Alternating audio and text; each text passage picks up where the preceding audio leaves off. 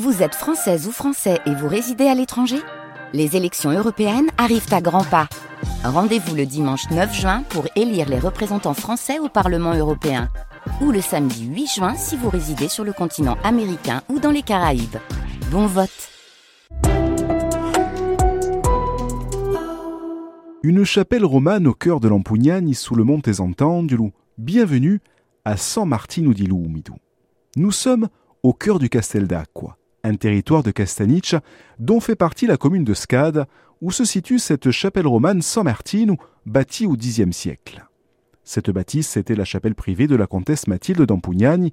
Elle fut construite de son vivant en 951 les actions diverses de cette comtesse de Lampugnani, sa gestion du territoire de ces deux pièves, sa piété profonde, traduite notamment par les constructions et reconstructions des sanctuaires du très haut Moyen Âge, ses lieux de résidence et ses déplacements pour se rendre aux offices religieux sont encore commentés par les personnes âgées de plusieurs villages.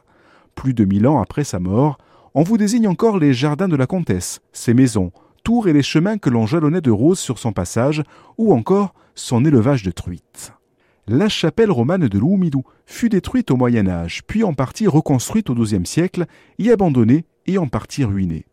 Il a fallu attendre le XXe siècle, en 1997, pour que Paul Paul, originaire de Scade, en devienne propriétaire et qu'elle soit entièrement restaurée. L'étude des murs conservés de la chapelle a permis de percevoir deux périodes de construction.